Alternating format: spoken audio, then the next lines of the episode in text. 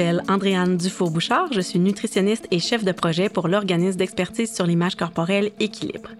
Bienvenue au neuvième épisode du balado Au-delà du miroir, réflexion sur l'image corporelle. Aujourd'hui, on va parler de violence et d'intimidation en lien avec le poids chez les jeunes. On sait que le poids, c'est une des premières causes d'intimidation à l'école. Évidemment, toutes les formes d'intimidation ont des conséquences importantes sur la santé et sur le bien-être des jeunes. C'est important de toujours intervenir, autant auprès de la personne qui est intimidée qu'auprès des personnes qui intimident et même aussi auprès des témoins. C'est pas toujours évident de savoir quoi faire parce que c'est un sujet qui est bien délicat. On va discuter de tout ça aujourd'hui avec nos invités pour mieux comprendre comment intervenir adéquatement dans différentes situations. Je vous les présente sans plus attendre. Annie Aimé, psychologue et professeure au département de psychoéducation et de psychologie de l'Université du Québec en Outaouais, et Marie-Josée Talbot, agente de soutien régional au dossier climat scolaire, violence et intimidation dans la région de l'Estrie. Merci beaucoup d'être ici aujourd'hui.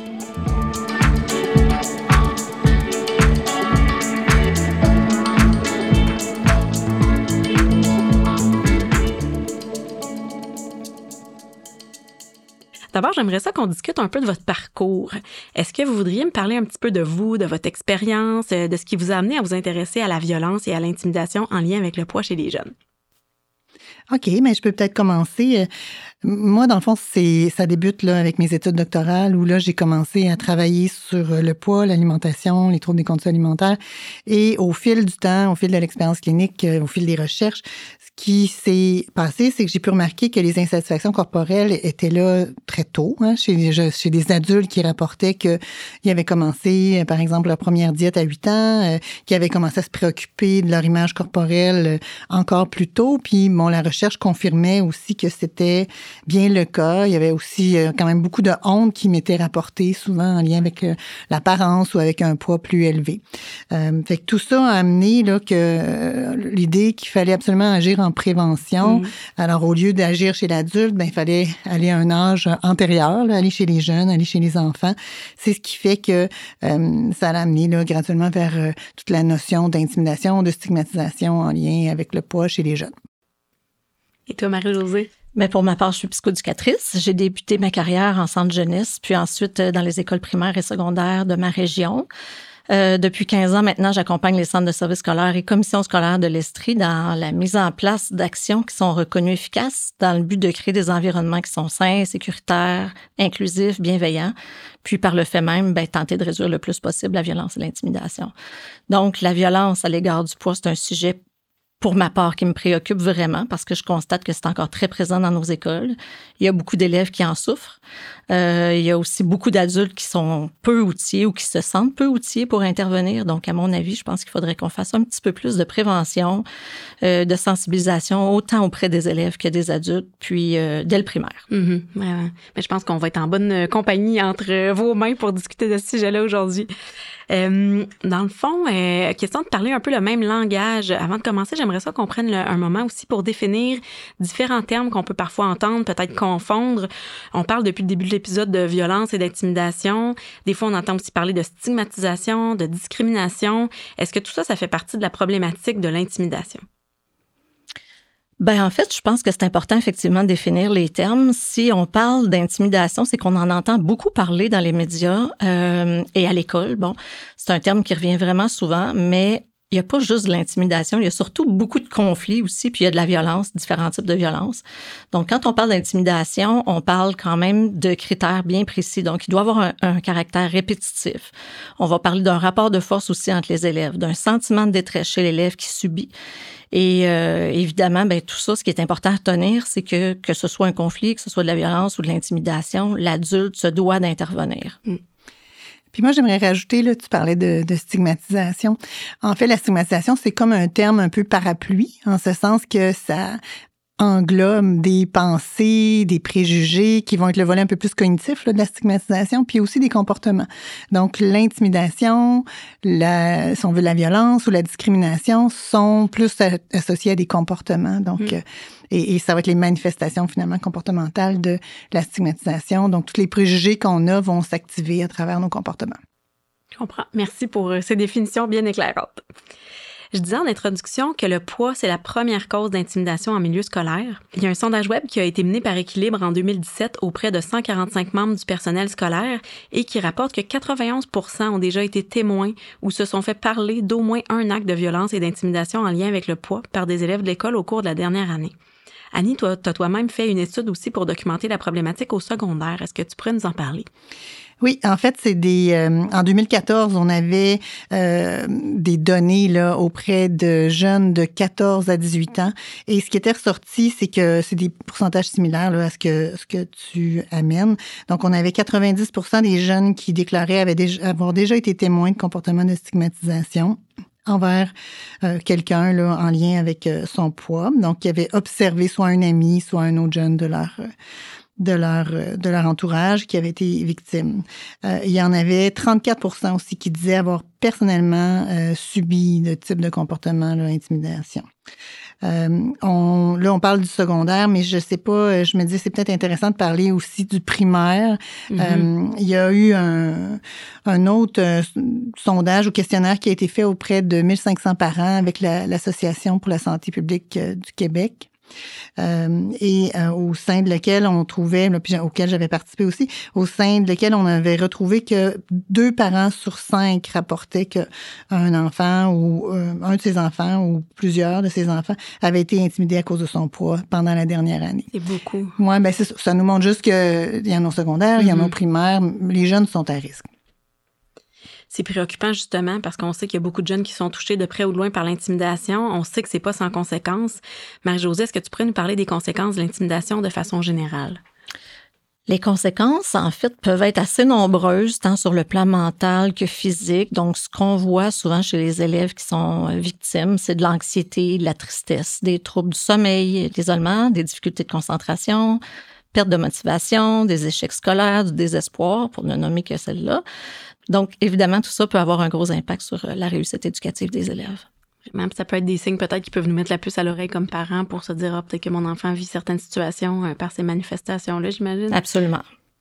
Puis tu sais, quand il est question de poids, d'insémination en lien avec le poids, là, particulièrement, on va avoir des conséquences qui vont se ressembler. C'est-à-dire qu'on va encore parler d'anxiété, on va parler d'isolement, comme, comme l'a dit Marie-Josée, on va parler de symptômes dépressifs qui peuvent apparaître aussi.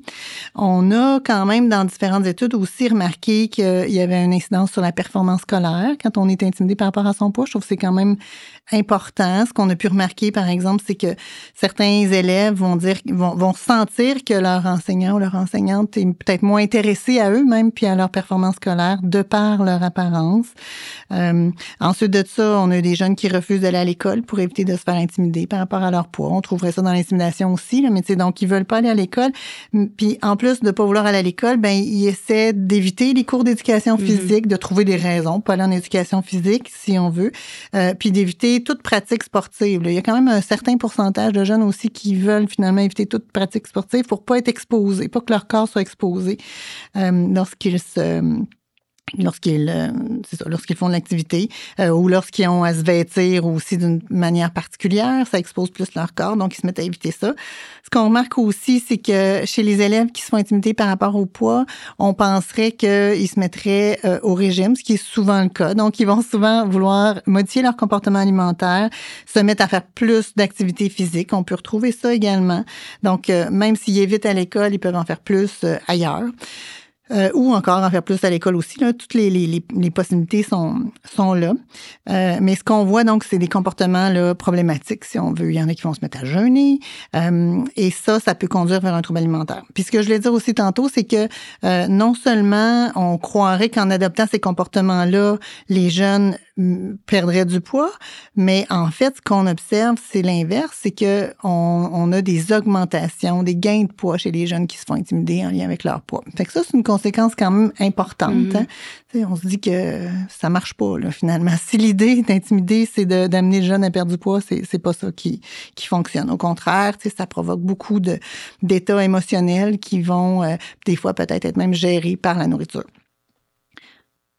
Puis on sait déjà tellement que le poids, c'est une préoccupation importante dans la société en général, mais encore plus à l'adolescence où le corps se transforme. Donc, c'est pas des moyens qui vont être des moyens simples de contrôler notre poids, qu'on se fasse intimider ou non. Fait que c'est encore plus euh, une période de, vulnérabilité à l'adolescence, je pense, à ce niveau-là, là, en plus.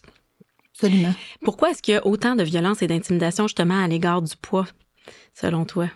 Mais en fait, euh, c'est que le poids est considéré comme étant modifiable. Hein. C'est, j'allais dire, on sait tout là, mais on y croit pas nécessairement là. Ici, en tout cas, on n'y croit pas. Mais euh, que pour perdre du poids, ben il faut euh, changer notre alimentation. Il hein, faut manger moins, puis il faut faire plus d'activités sportives ou d'activités physiques. Fait comme on pense que c'est modifiable, ben ça veut dire que c'est la responsabilité du jeune ou encore c'est la responsabilité de ses parents s'il y a ce poids-là. Hein, on oublie le fait qu'il y a comme toute une composante génétique aussi là, euh, et que on est un peu prédéterminé à avoir un certain poids. Euh, et surtout si on est une personne qui a pas de difficulté au niveau de son poids, tu sais, qui, a, est comme euh, quelqu'un qui a une alimentation intuitive ou quelqu'un qui est, est, mince de façon naturelle, cette personne-là va avoir encore plus de difficultés des fois à comprendre qu'est-ce que c'est pour quelqu'un, pour une autre personne qui elle n'est pas une mince naturelle. Parce que ça semble tellement évident pour cette personne-là que tu sais, as juste à faire ta vie finalement, puis faire un petit peu attention peut-être, puis ça va bien aller. Mais c'est pas le cas là, pour les personnes qui ont un poids plus élevé. Et euh, donc ça c'est un élément très très important. On veut travailler sur cette notion de contrôlabilité. Ce n'est pas mm-hmm. vrai que c'est contrôlable un poids. Et euh, il y a tout l'élément aussi, l'élément pardon de la visibilité. Donc évidemment c'est assez facile à voir le poids. Hein? On regarde la personne et on a une idée. Est-ce que cette personne-là présente un poids plus élevé, un poids plus bas? Est-ce que, c'est comme, c'est assez facile à, observer. Donc, toute cette visibilité-là rend le poids, euh, un motif là, euh, d'intimidation assez, euh, assez facile à, adopter. Mm-hmm. Autant en personne qu'en ligne, hein, on sait qu'il y a des commentaires à l'égard du poids partout, puis c'est vraiment quelque mm-hmm. chose qu'on doit déconstruire, qu'on doit essayer de commenter autrement. Tu sais, souvent, la valorisation de l'apparence, ça fait partie aussi de notre société, la culture des diètes, euh, la grossophobie. On a fait une campagne justement sur le sujet pour amener un peu à déconstruire toutes sortes de croyances, comme tu disais, tu sais, qu'on a le contrôle sur notre poids ou que si on n'a pas tel poids, on n'est pas en santé automatiquement ou l'inverse, que nos habitudes de vie vont automatiquement influencer notre poids. Donc, il y a beaucoup de, de croyances à déconstruire. Tu sais, ce que tu amènes là, c'est, pour moi, ça ramène à la notion de stigmatisation qu'on a parlé au début. Tu sais, quand on parle de stigmatisation, il y a toujours le nous, eux. Hein? Il y a ceux qui ont réussi puis ceux qui n'ont pas réussi. Puis ceux qui ont un poids plus élevé, d'habitude, sont catégorisés comme dans ceux qui n'ont pas bien réussi mm-hmm. sur ce test élément-là. Et c'est comme si ça donne une, euh, une licence pour être méchant, des fois. Là. Puis effectivement, euh, c'est pas des comportements appropriés là, mm. que de, de discriminer ou de, de s'attaquer aux personnes qui ont un poids différent. Ou des fois, ça part d'une bonne intention, mais il faut comprendre que même si l'intention est bonne, l'impact peut être négatif quand même, puis que finalement, il y a une manière d'aborder ce sujet-là pour pas nuire, puis finalement causer tous les effets dont tu parlais tantôt, de se mettre au régime, de se surentraîner, de développer une relation négative avec le corps. On dirait qu'on réalise pas toujours non plus à quel point c'est des effets qui peuvent être dommageables à long terme pour la santé physique, la santé mentale, parce que les enfants vont grandir comme ça, vont retransmettre ça. Fait c'est comme une boucle un peu sans fin, finalement, souvent. Mmh. Bon point. Quand euh, on voit le portrait dans les écoles, justement, euh, dont on a parlé tout à l'heure, considérant tous les impacts négatifs de la violence et de l'intimidation à l'égard du poids, ça donne vraiment envie de savoir quoi faire et comment intervenir dans ces situations-là. Et peut-être même de voir est-ce qu'on peut prévenir ça. Justement, c'est de ça qu'on va parler euh, dans les prochaines minutes. Euh, mais en plus d'intervenir, justement, c'est important de savoir reconnaître les jeunes qui subissent l'intimidation pour pouvoir les aider. Des fois, les jeunes peuvent être mal à l'aise d'en parler, peuvent avoir peur des représailles si jamais ils dénoncent un, autre élève qui les intimide. Donc, Marie-Josée, ça peut être quoi les signes qui nous mettraient la puce à l'oreille? On en a parlé un petit peu tantôt, mais est-ce qu'il y a d'autres éléments euh, qu'on pourrait euh, avoir en tête là, comme parents ou comme intervenants?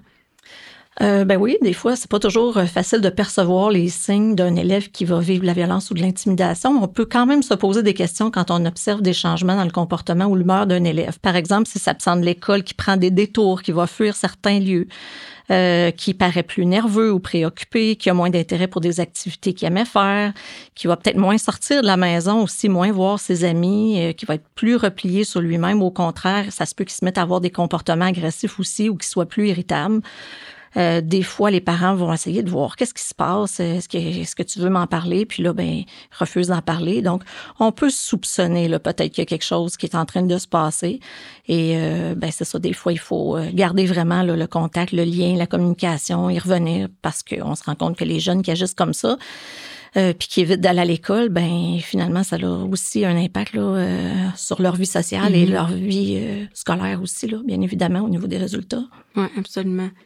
Moi, j'ai envie de dire, Marie-Josée, tu sais, il y, a aussi l'élément... Euh, le changement avec le comportement d'avant. Hein. Tu un élève qui, qui était déjà peu sociable, ben peut-être que là, les parents vont moins se préoccuper, mais un élève qui avait un certain niveau de sociabilité, puis qu'on voit un, grand changement, là, ça va vraiment plus nous mettre la puce à l'oreille. Je sais pas ce que tu en penses. Ben, c'est ça, absolument. Je pense que c'est quand on voit qu'il y a des changements par rapport à l'attitude habituelle de notre enfant, ben on peut.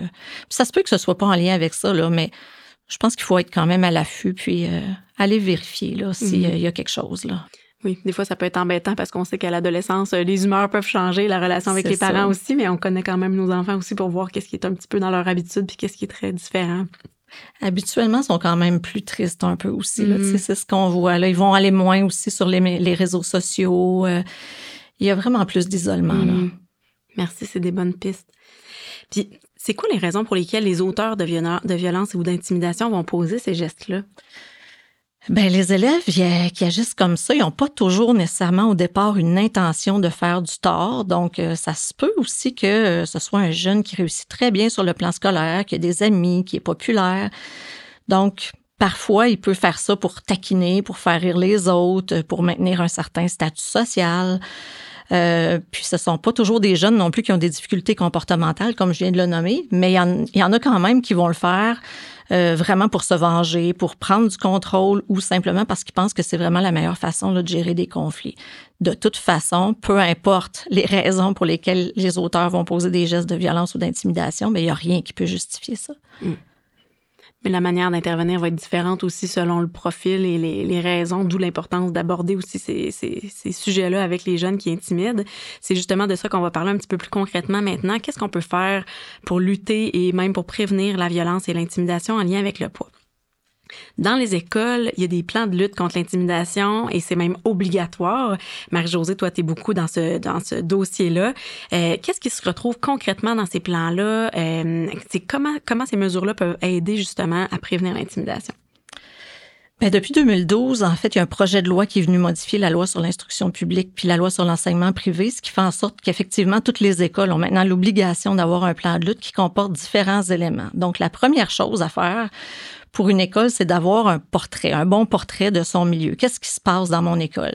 Est-ce que les élèves se sentent en sécurité? Où et quand surviennent les événements de violence ou d'intimidation? Qu'est-ce qui va bien aussi? Parce que euh, on peut s'appuyer aussi sur ces informations-là, sur ce qui va bien, les, bons éléments, euh, pour euh, travailler les différents enjeux aussi qu'on peut vivre.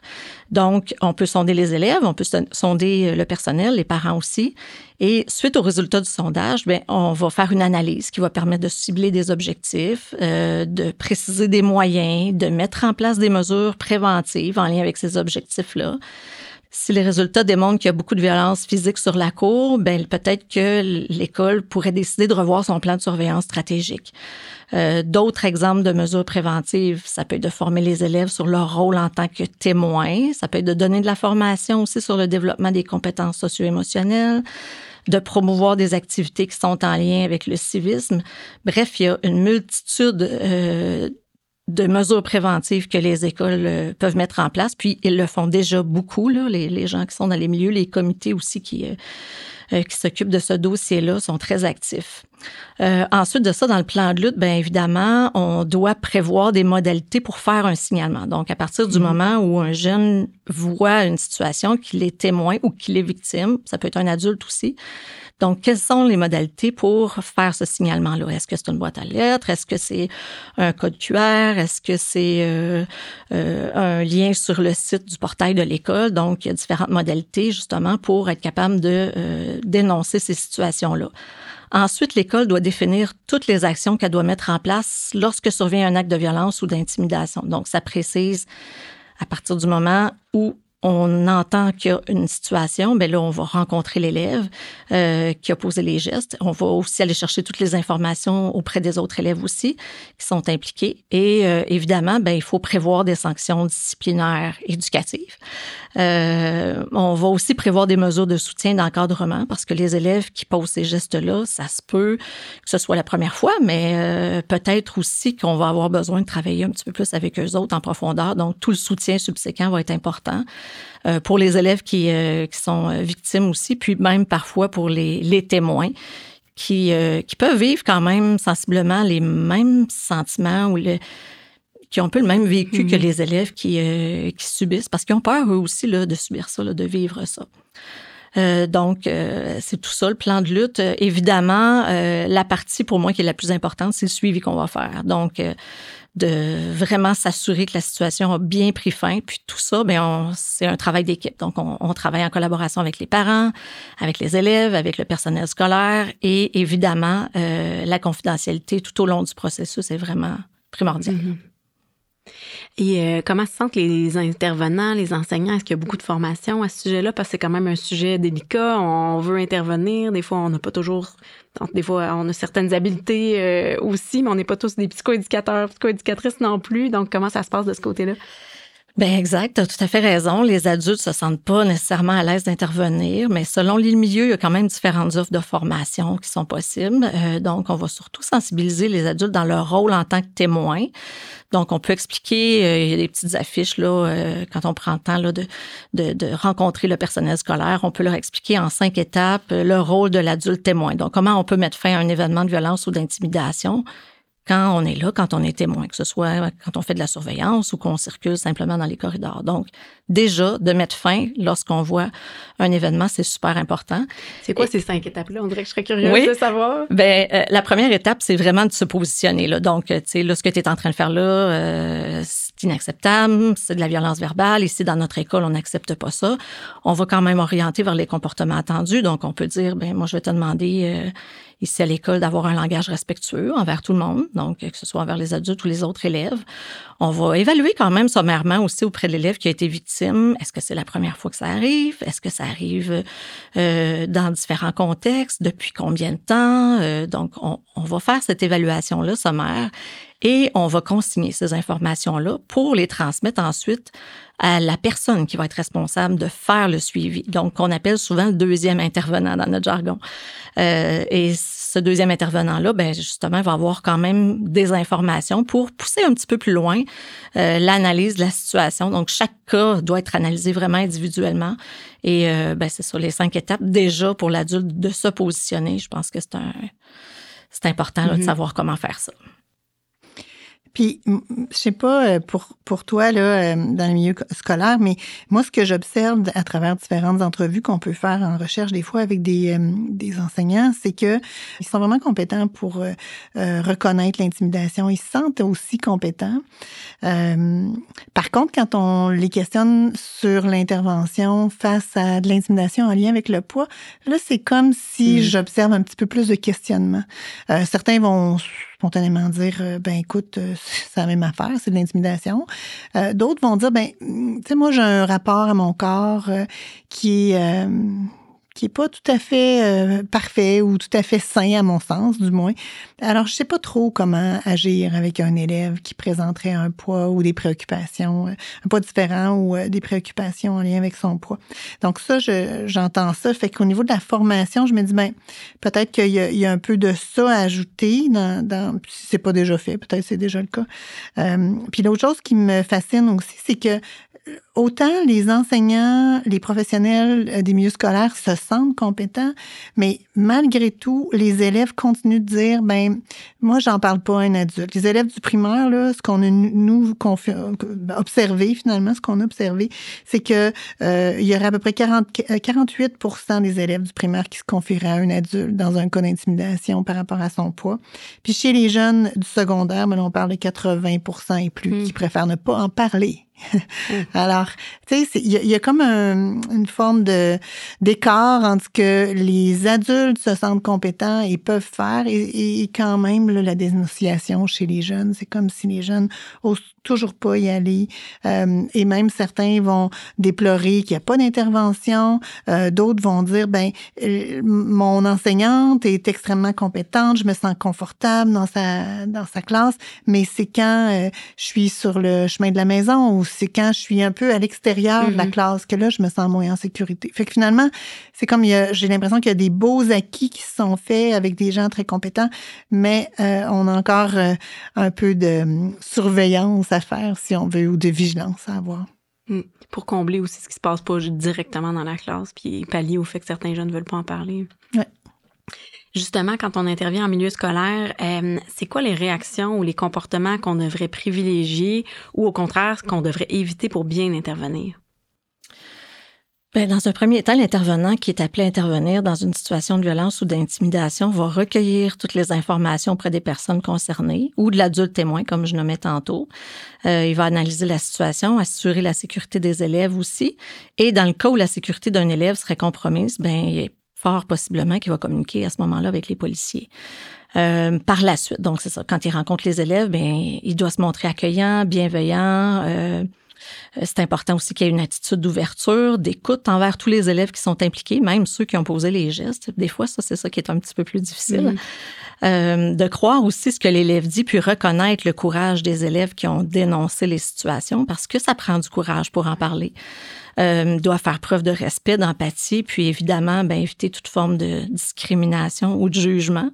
Euh, et s'ils ne se sentent pas à l'aise de faire cette intervention-là, justement parce que ça vient les troubler un peu ou ça fait référence à peut-être des choses qu'ils ont eux-mêmes euh, vécues, mais c'est important qu'ils euh, qui transfèrent peut-être là l'intervention à une autre personne qui va être plus plus à l'aise mm-hmm. d'aller jusqu'au bout de cette intervention là.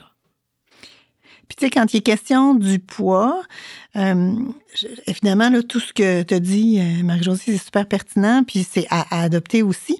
Je, me dirais aussi qu'on va vouloir quand même que l'adulte qui reçoit, mettons, la confidence, évite d'aider l'élève à adopter euh, ou à identifier des façons de modifier son poids. Mm-hmm. Parce que parfois, l'adulte qui reçoit ça euh, a vécu quelque chose de similaire ou encore est très, très empathique, puis fait comme, ben écoute, on va trouver des solutions pour t'aider. Puis évidemment, ben quelles vont être les solutions? On va chercher peut-être des moyens pour que euh, tu manges différemment. peut-être que tu préférerais ne pas amener cette collation-là à l'école ou changer de collation ou peut-être que je pourrais parler à tes parents. Fait que euh, là, je, dans les choses à éviter, j'aurais mm-hmm. envie de dire, ben, on va vouloir éviter d'embarquer dans, dans quelque chose comme ça où on laisserait croire à l'enfant ou à l'élève que, euh, ben, évidemment, oui, c'est son problème finalement d'avoir un poids comme il a et qu'il devrait faire quelque chose puis qu'on va embarquer avec lui ou on va le conseiller parce que nous, tu sais, on, on saurait hein, quoi faire alors que comme on disait tout à l'heure, il y a personne qui a vraiment euh, la clé. Euh, si on l'avait, euh, je veux dire, tout le monde contrôlerait son poids finalement. Hein. Fait que ça, c'est ça, ça, serait à éviter. puis je, je, veux juste aussi réitérer l'idée que la première chose à faire, c'est toujours d'intervenir peu importe nos croyances personnelles. Donc, qu'on pense que le poids, c'est avoir un poids plus élevé ou plus bas, c'est acceptable ou pas, on laisse de côté nos croyances personnelles et on intervient. Et même si euh, ce n'est qu'un comportement qui est arrivé qu'une seule fois, on n'a pas besoin d'attendre qu'on soit rendu mm-hmm. dans de l'intimidation pour intervenir. On intervient, on prend, on saisit l'opportunité finalement pour amener aussi la conversation vers la diversité corporelle. Mmh, valoriser pour ce que le corps permet d'accomplir, puis pas juste pour l'apparence, parce qu'effectivement, on n'a pas de contrôle sur le poids. Puis je pense que tu l'as bien dit, même des fois, il y a des parents qui peuvent être tentés de mettre leur enfant au régime ou de l'accompagner là-dedans, justement pour prévenir l'intimidation, mais on sait à quel point ça peut être dommageable à long terme. Puis le mieux, c'est d'essayer de préserver la relation que le jeune entretient avec son corps, l'écoute de ses signaux, le plaisir de bouger. Je pense que c'est un peu ce qu'on peut faire aussi pour peut-être prévenir, mais d'essayer de sortir justement de l'association automatique euh, poids, habitude de vie, changement d'habitude de vie égale perte de poids, perte de poids égale meilleure santé, meilleure valeur comme personne, puis d'être vraiment plus dans le ressenti, le plaisir. Effectivement. Puis ça, c'est au niveau individuel que mhm. tu veux l'amener vers, tu sais, apprécier son corps, mais au niveau euh, environnemental, on doit travailler aussi. Puis là, le jeune, il est pas tout seul. Là.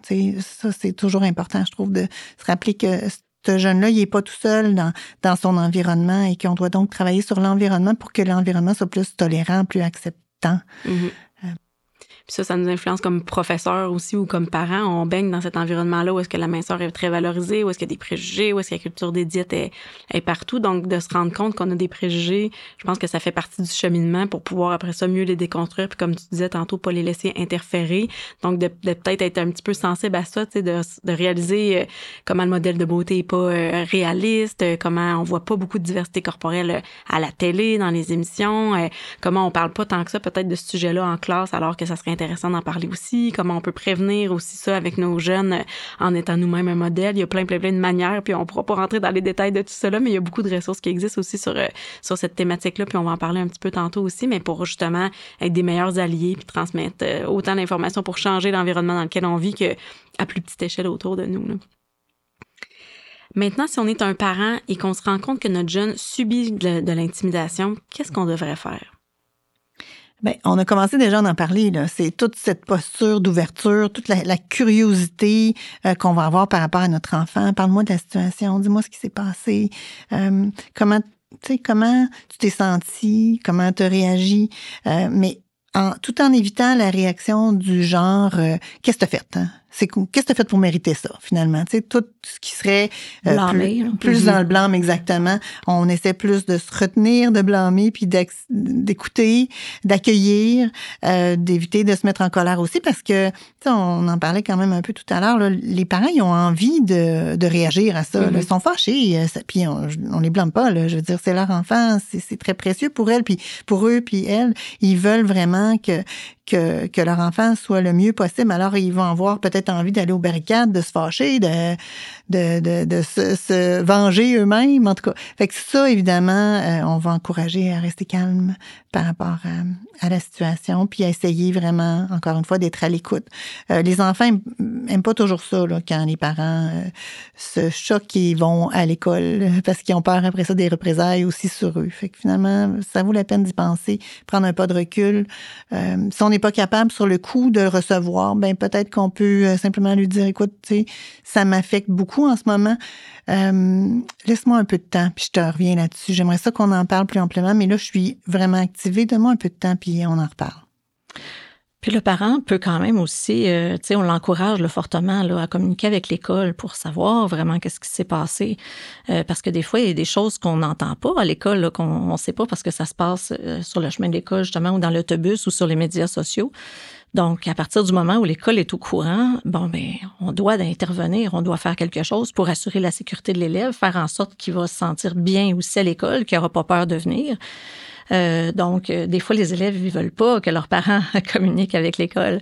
Mais l'idée, c'est de dire, ben moi, je veux que tu te sentes bien là, à l'école. Je veux pas que tu subisses ça. Donc, euh, on travaille ensemble. C'est vraiment un travail de collaboration. L'école va pas non plus euh, condamner les parents. Tu sais, l'idée, c'est justement de dire, ben on fait équipe ensemble. Donc, qu'est-ce qu'on peut faire pour faire en sorte que votre enfant va se sentir bien partout dans son environnement scolaire? Hmm.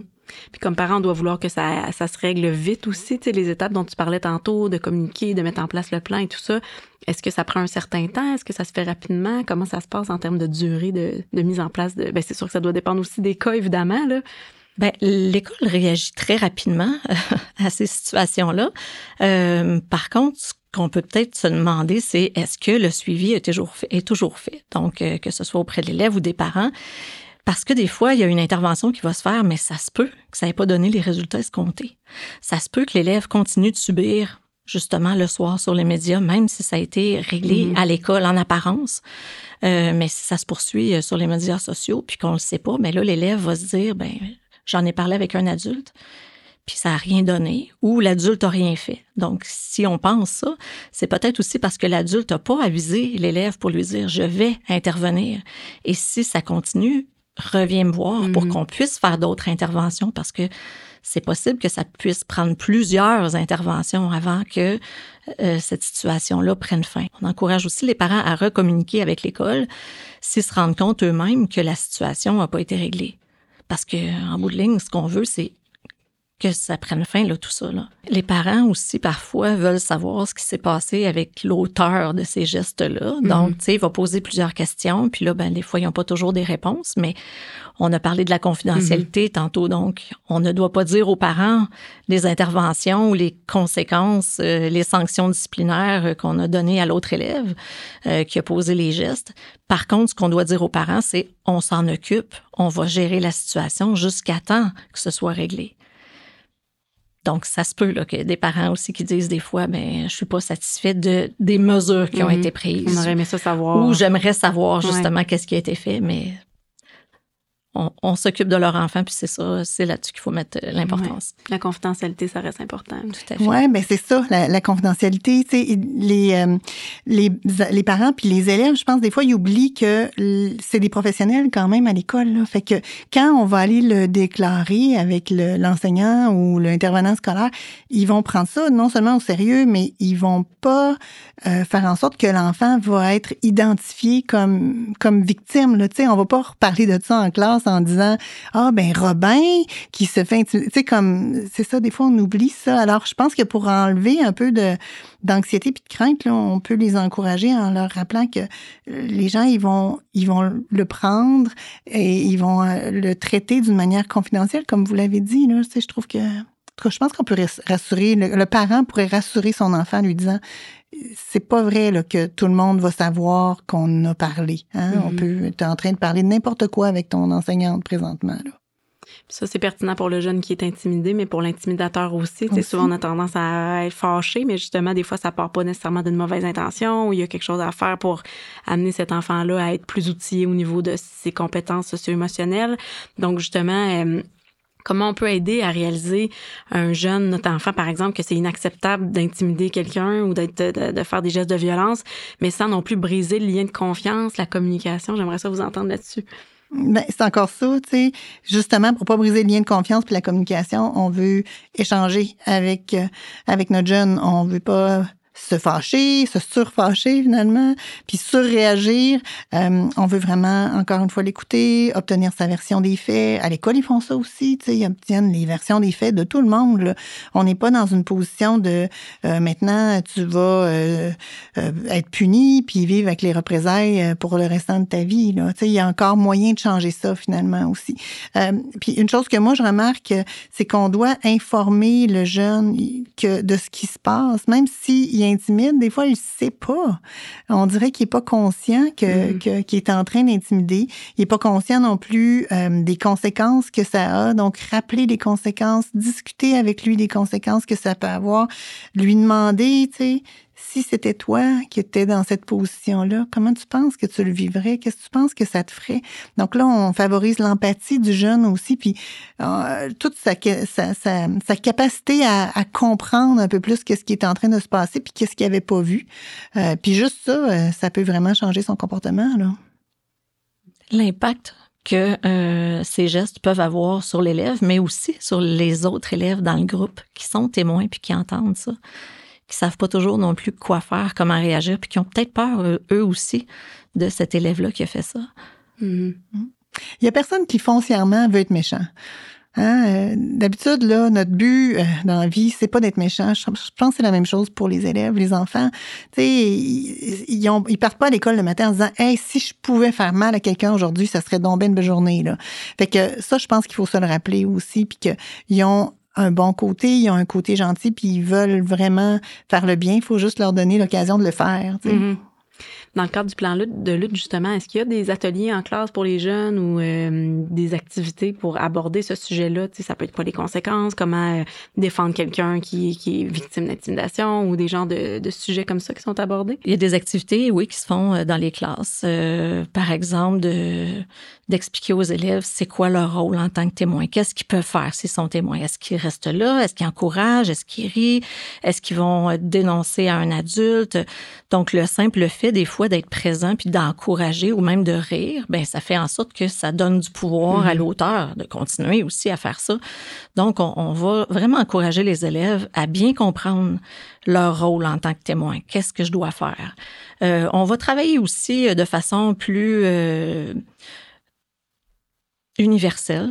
On va travailler de façon plus universelle les apprentissages socio-émotionnels. Donc, justement, prendre conscience de l'autre, prendre conscience de soi, euh, avoir une prise de décision qui est éclairée. Donc, tu sais, on va travailler sur ces éléments-là avec, euh, avec les jeunes. Mais il y a beaucoup de choses là, qui se font dans les écoles, vraiment. Puis en lien avec le poids plus spécifiquement, euh, est-ce qu'il y a des choses qui se font à ta connaissance ou des, des activités? Je sais qu'équilibre, par exemple, on a des ateliers qui abordent la diversité corporelle, la puberté. Mais toi, est-ce que tu as des, des... Mais j'ai envie de te dire, je, crois là que effectivement la diversité corporelle c'est un angle important, essentiel, j'aurais même envie de dire, en prévention. On sait qu'une image corporelle positive est associée à tellement d'éléments positifs là, sur l'alimentation, sur la santé mentale, euh, sur le climat scolaire. Fait que finalement, tu sais, travailler l'image corporelle, je pense que c'est toujours gagnant. Première chose. Deuxième chose, j'ai envie de dire, euh, ben, en tout cas, avec notamment la table éducation Outaouais, on a développé un programme qui s'appelle Simplement moi et dans lequel on travaille non seulement l'image corporelle, mais on travaille aussi aussi le climat scolaire, l'intimidation comme telle ou toute la notion même de, de stigmatisation. Euh, fait que ça, ça va être euh, offert en cinquième, sixième année. Là, présentement, c'est un projet pilote, mais on pense que ça va pouvoir continuer mm-hmm. en étant justement porté par la table éducation Outaouais, euh, puis que ça pourrait aller ailleurs. Ça, c'est au primaire hein, que, que, que, ça se passe. Là. Chez Équilibre, vous êtes beaucoup aussi au secondaire. Euh, euh, avec notamment le programme qui est très connu, bien dans sa tête, bien dans mhm. sa peau, mais je pense qu'il y en a plusieurs autres aussi. Oui, puis on a quelques ateliers pour le primaire maintenant aussi, mais effectivement, il y en a beaucoup au secondaire. Euh, maintenant, question de bien intégrer euh, tout ce dont on vient de parler. J'aimerais ça vous proposer des petites mises en situation et vous me dites, ça serait quoi les meilleures pratiques à adopter dans le contexte de ces mises en situation-là? Donc, on est dans un cours d'éducation physique. Les élèves doivent faire, doivent faire une course. Une élève qui a un poids plus élevé termine sa course et pensant bien faire, les autres élèves se mettent à l'applaudir et l'encourager. Qu'est-ce que vous pensez de cette initiative qui se veut bienveillante? Est-ce que ça envoie le bon message?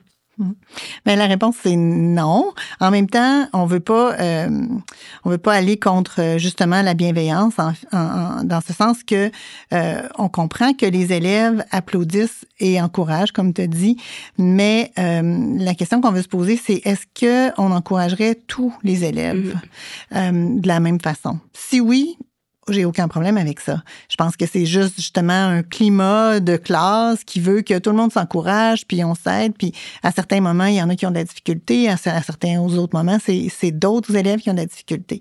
Par contre, si c'est constamment la même élève et que c'est elle qu'on encourage plus particulièrement, euh, il reste que ça laisse cette notion de je suis traité différemment. Et les gens m'encouragent parce que ça doit être très difficile pour moi de courir comparé à eux ou parce que moi, je mets plus de temps que les autres. Euh, fait que c'est là que ça devient un petit peu euh, moins bienveillant ou moins pertinent, disons, de le faire. Là. Mmh, on met encore, ouais, puis on met encore l'emphase sur euh, le fait que cet élève-là est différent. Est différent. Mm -hmm. Donc, la stigmatisation. Ouais. Mm. Mm. Autre mise en situation, une infirmière scolaire passe devant les casiers et voit un groupe de jeunes qui rient d'un autre élève. Elle hésite à intervenir parce qu'elle ne les connaît pas et anticipe leur réaction arrogante. Qu'est-ce que vous auriez envie de lui dire à cette infirmière? Bien, que ce soit une infirmière, que ce soit le concierge, peu importe la personne qui est dans l'école, l'adulte qui, euh, qui travaille dans ce milieu-là, euh, doit intervenir.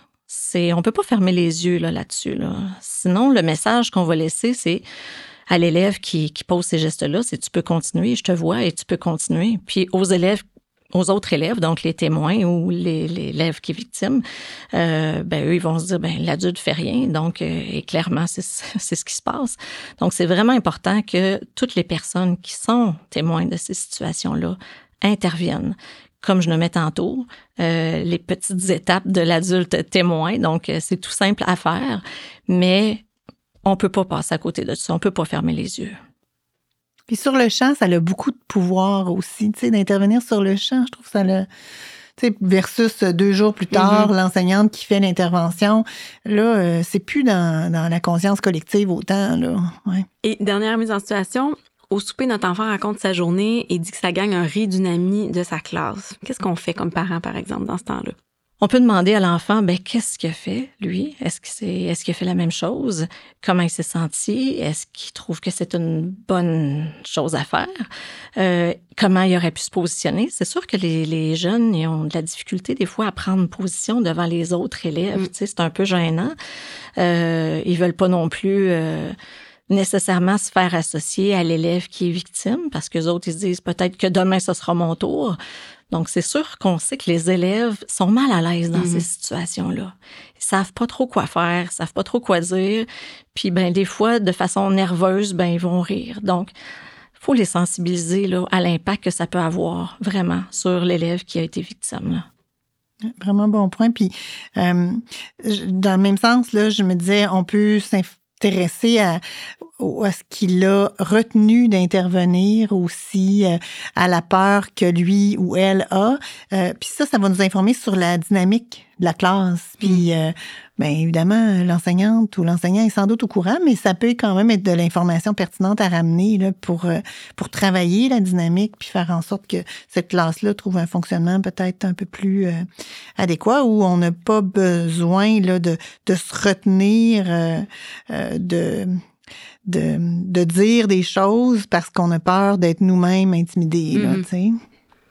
Vraiment intéressant le point de vue de la dynamique aussi. Là. Fait qu'on peut intervenir comme parent même pour aider notre jeune euh, par rapport à ce qui se passe à l'école, évidemment, puis parler à l'école si c'est nécessaire.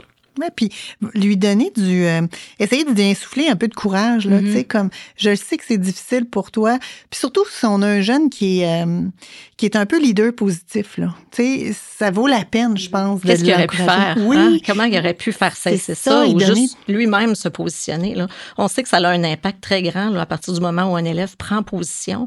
Souvent euh, à l'intérieur de quelques secondes, là, la situation va cesser là, simplement parce que mm-hmm. l'élève s'est positionné. Mais on parle d'un élève justement qui a quand même euh, qui est capable de s'affirmer, euh, qui a confiance en lui, qui a un leadership positif.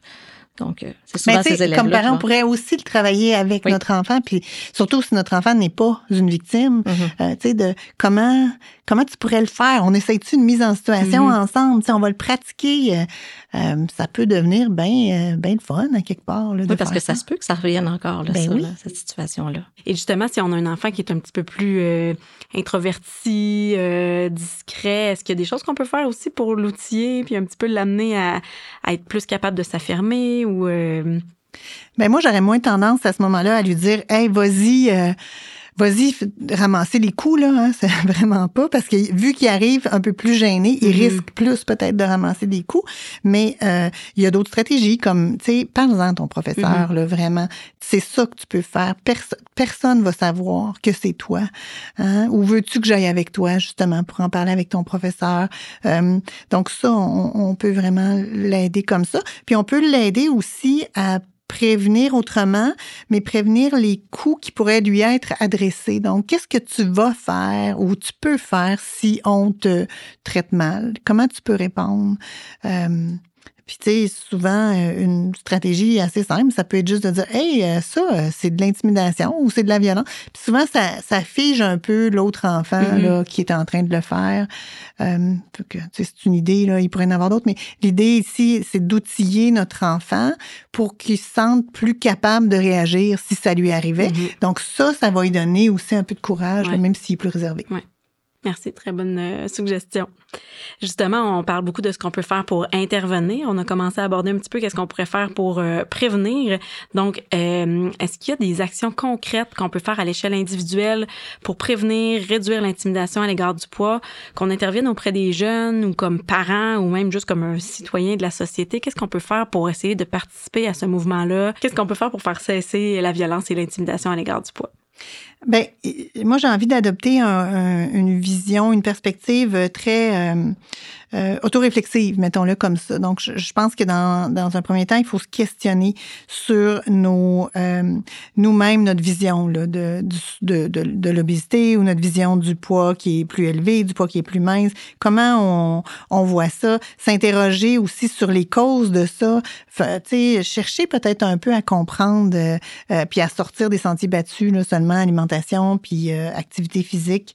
ensuite de ça, se demander aussi euh, qu'est-ce que nous on fait, comment on agit face aux enfants, qu'est-ce qu'on dit, euh, soit par rapport directement à l'enfant ou par rapport à des émissions qu'on va être en train de regarder puis qu'on va faire des commentaires, par exemple. Être un modèle positif, c'est ce qu'on veut. Là. Exactement. à l'école comme à la maison. C'est ça. Donc non seulement se questionner, mais agir, comme tu dis, tenter vraiment d'être un modèle. Euh, remettre en question aussi, on se le fait tellement dire qu'on peut pas croire tout ce qu'on voit sur Internet. Donc on remet ça en question Donc, on, cherche nous-mêmes euh, à, valider les informations, les messages qu'on a euh, entendus, euh, les messages qu'on transmet aussi. On s'assure qu'ils sont basés sur vraiment des bons contenus, là, mm-hmm. des contenus qui sont adéquats.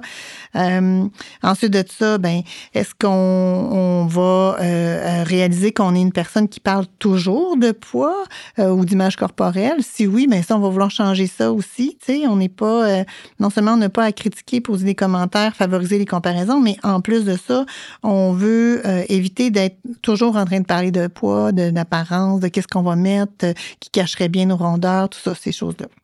Euh, faire la promotion aussi du corps en santé plutôt que le corps qui est beau, hein? mm-hmm. le corps fonctionnel, comme tu as dit aussi, Andréane, un peu plus tôt, le, corps qui fonctionne bien, qui, qui, qui, nous permet de faire plein d'affaires. Donc ça, on l'apprécie, on amène l'enfant à réaliser, se montrer à l'aise le plus possible par rapport à notre corps, nos imperfections. Quand on a des commentaires négatifs par rapport à notre corps, on essaie de les gérer le mieux qu'on peut. Fait que ça, c'est toute le, la, la position qu'on a comme adulte.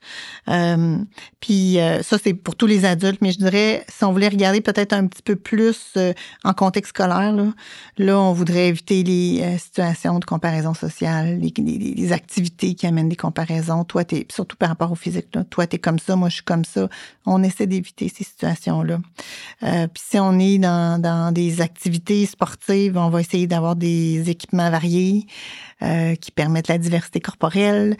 Euh, à l'école, avoir des chaises qui sont suffisamment solides aussi pour que tous les élèves puissent être bien sur la chaise. Hein. Euh, fait que c'est ça, avoir des, des, des, équipements, des pièces d'équipement qui sont adéquates. Mm. Ouais, adaptés, merci. Puis proposer des activités, j'imagine, qui mettent pas juste l'accent sur la performance, euh, où justement chacun, selon son format corporel, peut aussi avoir du succès, etc. S'amuser, participer, oui. ouais. ouais. Puis valoriser l'effort, pas, la, pas le résultat, mm-hmm. c'est l'effort, évidemment, qu'on qu'on valorise. On peut euh, y aller aussi avec des pairages, là, proactifs. On peut être proactif dans nos pairages, hein. euh, choisir de varier les équipes le plus possible. C'est le, c'est le, c'est l'enseignant qui choisit les équipes, puis il varie les équipes. Là, c'est pas juste en activité physique dans, toutes, dans toutes mm-hmm. les classes. On va varier. On va aussi des fois, pour l'élève qui est un petit peu plus peut-être euh, victime, par exemple, ben, on va le mettre dans des équipes qui sont euh, des bonnes équipes pour lui, dans lesquelles il va être bien, il va se sentir bien. on peut vraiment veiller à, à ça comme enseignant aussi. Là. Est-ce qu'il y a quelque chose qu'on peut faire aussi, même dès la petite enfance, parce qu'on sait que l'image corporelle, ça se développe très tôt, que les commentaires justement qu'on peut faire, le modèle qu'on qu'on est, les jouets pour enfants, ça déjà là, ça commence à forger un peu la relation avec le corps. Euh, mais qu'est-ce qu'on peut faire un peu plus spécifiquement là, par rapport à l'intimidation euh, à l'égard du poids pour essayer peut-être de faire développer une petite carapace à nos enfants? Est-ce qu'il y a quelque chose de spécifique euh, qui peut se faire dès la petite enfance? Tu sais, pour les tout petits, vraiment, là, si on parle même avant en tout cas, avant l'entrée à, à l'école finalement. Là.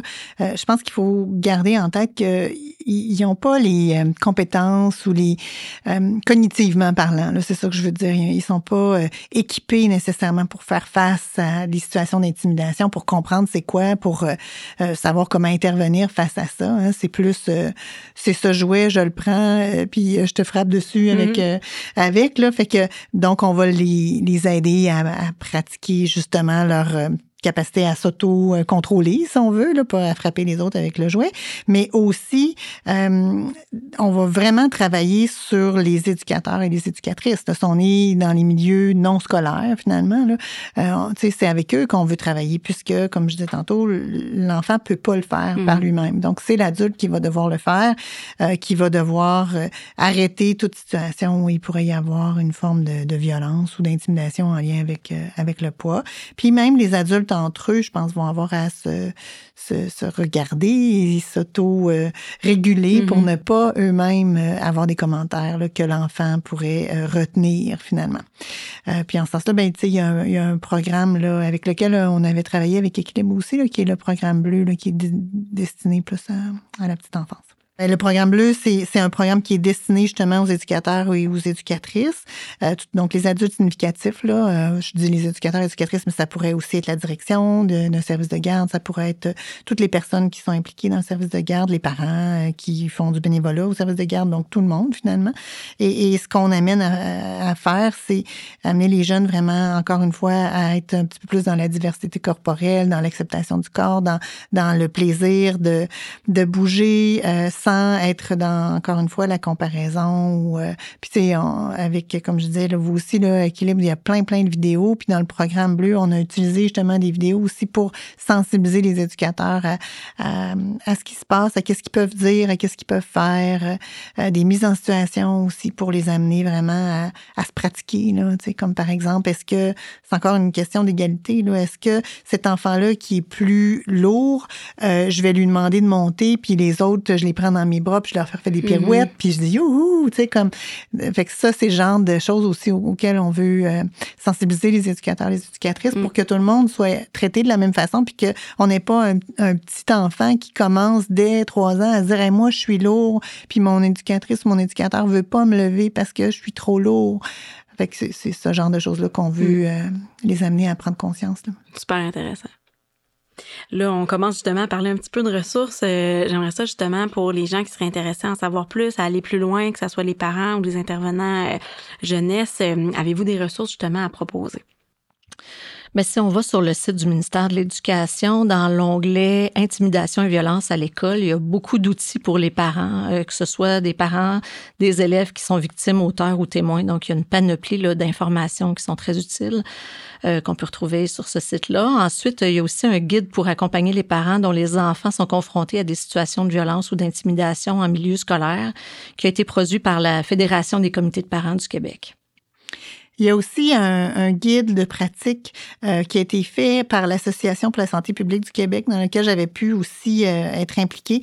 Et c'est un guide qui vise à prévenir contre l'intimidation à l'égard du poids dans l'école. Euh, et on parle plus là, de l'école primaire. On peut penser aussi encore plus jeune que l'école primaire, en tout cas, où, vraiment les petits, là, on peut penser à un livre de Marie-Michel Ricard qui s'appelle Emma n'aime pas les moqueries. Il y a le livre Grandir sans grossophobie d'Edith Bernier. Mm-hmm. Intéressant, merci. Moi, je rajouterais aussi, il la Fondation Jeunes en tête, là, qui aborde plein de sujets aussi en lien avec la santé mentale, l'affirmation, l'anxiété, qui a des trousses aussi, euh, autant pour les jeunes que pour les familles, que pour les écoles, qui peuvent être intéressantes de façon plus, globale. Euh, évidemment, tel jeune, ça peut être une ressource intéressante aussi pour les jeunes qui veulent se confier à quelqu'un.